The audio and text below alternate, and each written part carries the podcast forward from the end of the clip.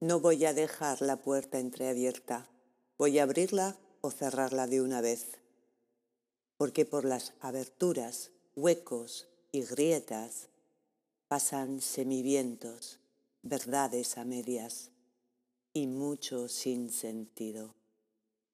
Cecilia Mereiles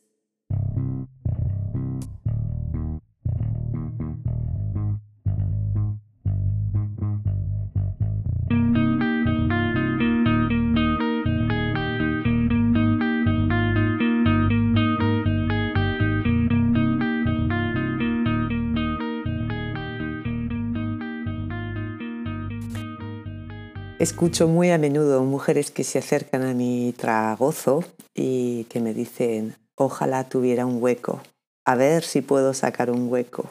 Uf, es que no tengo hueco. Y me da rabia y me da pena y me da, por otro lado, ganas de achucharla y decirle, sí, te entiendo, yo también estuve ahí. Estuve allí y la verdad es que decidí retirarme porque la cultura del hueco, la vida, el estilo de vida del hueco eh, me, hacía, me hacía sentir mal, la verdad, no me hacía sentir bien. No siempre es posible, hay vidas y vidas, y esto lo entiendo. Pero sin embargo quiero traer esta reflexión para que por lo menos le des cuatro vueltas y veas si puedes cambiar algo que te ayude a salir de esa cultura del hueco en la que nos hemos metido, sobre todo las mujeres.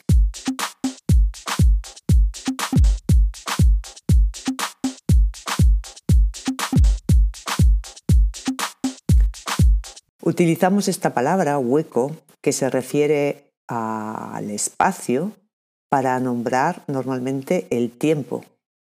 Fíjate, hemos asimilado sin darnos cuenta la teoría de la relatividad tan compleja y tan sencilla a la vez. Sabemos que el tiempo es espacio y viceversa. Normalmente las mujeres no tenemos hueco y así todo intentamos buscar un hueco más para llevar a cabo algo que nos parece importante, que suele ser más que importante, urgente.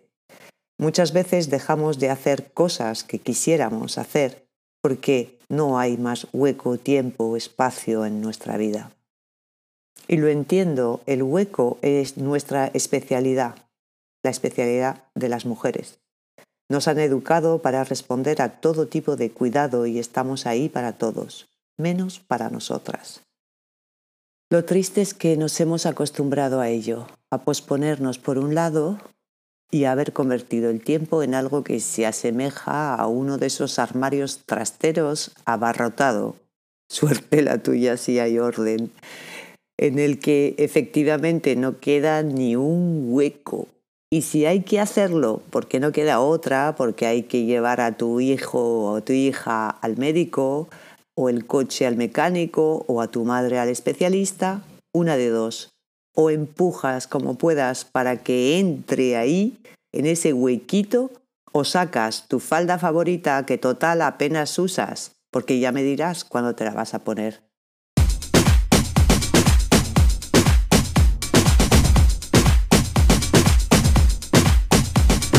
Sostener tanto, tanto nos lleva al control excesivo. No hay otra manera de llevar tanto adelante sin apretar los dientes, las mandíbulas, el cerebro, el cuello, los hombros y al final de la larga lista que no termino aquí porque es eterna, el corazón.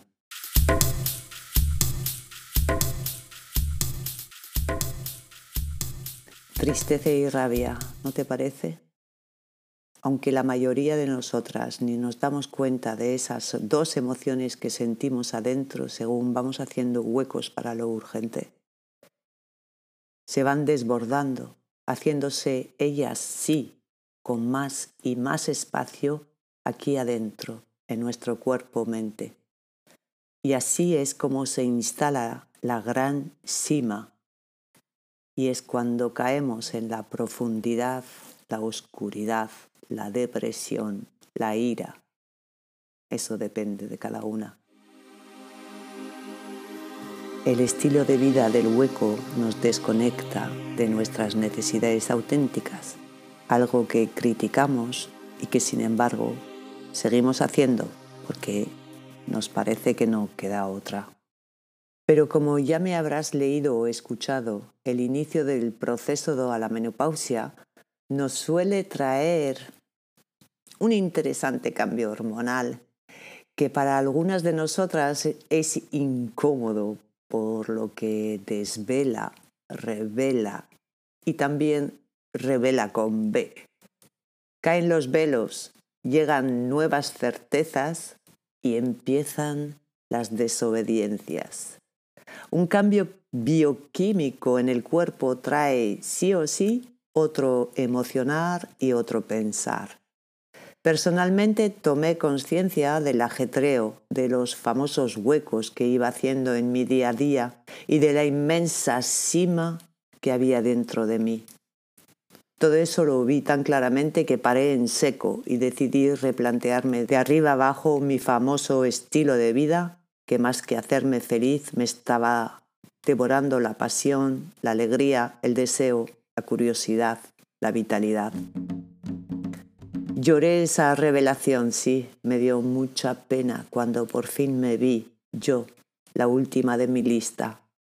Sentí tremenda pena por mí misma, por esa mujer llena de huecos, pero vacía en el alma.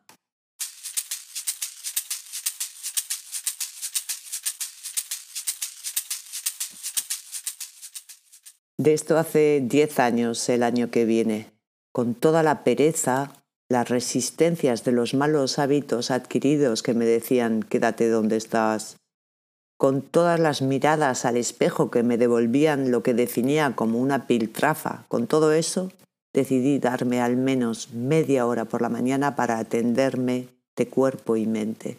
Recurrí a mis conocimientos, pues yo soy maestra de conciencia corporal y parece que el famoso refrán en casa de la herrera, cuchillo de madera, se estaba haciendo carne.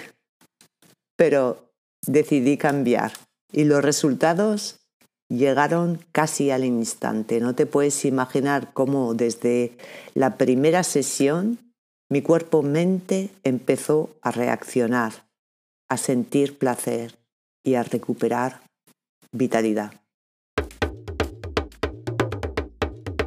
Eso te deseo, te deseo que te des expansión, que te des un espacio, un tiempo, porque tanto espacio como tiempo son ilimitados, infinitos. Y simplemente si ya empiezas a trabajar con tu lenguaje y dejas de utilizar la palabra hueco y le pones la palabra que es realmente la que es tiempo, espacio para ti, verás como ya va a empezar a cambiar.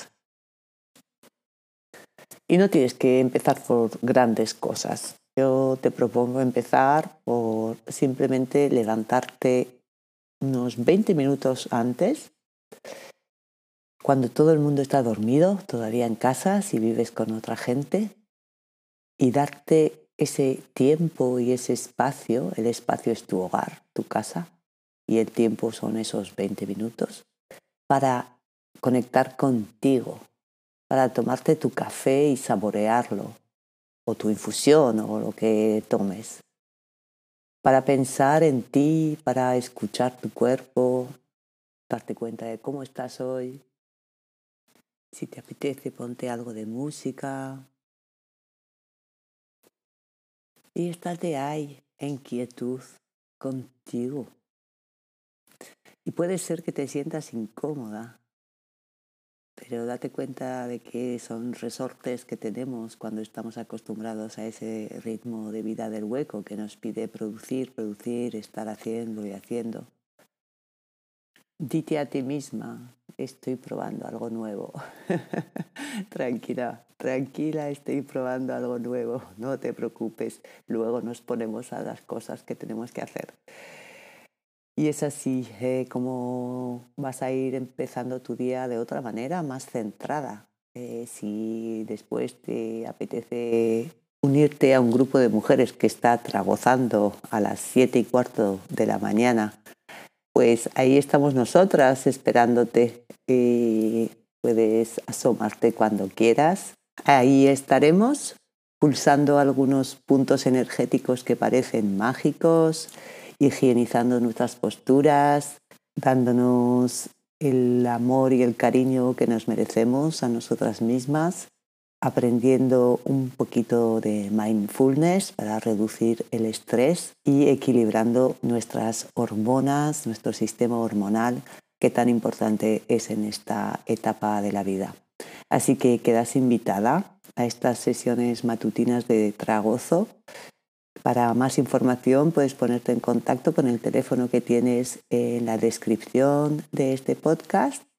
Y eso te digo, deja el hueco, ábrete a la expansión poquito a poco. Es cierto que no se puede atravesar una gran cima así de la noche a la mañana, pero con tu voluntad, con tu deseo de transformación, de ser una mejor versión de ti misma, seguro que lo puedes lograr. Y con nuestra ayuda, ni te cuento. Quedas invitada.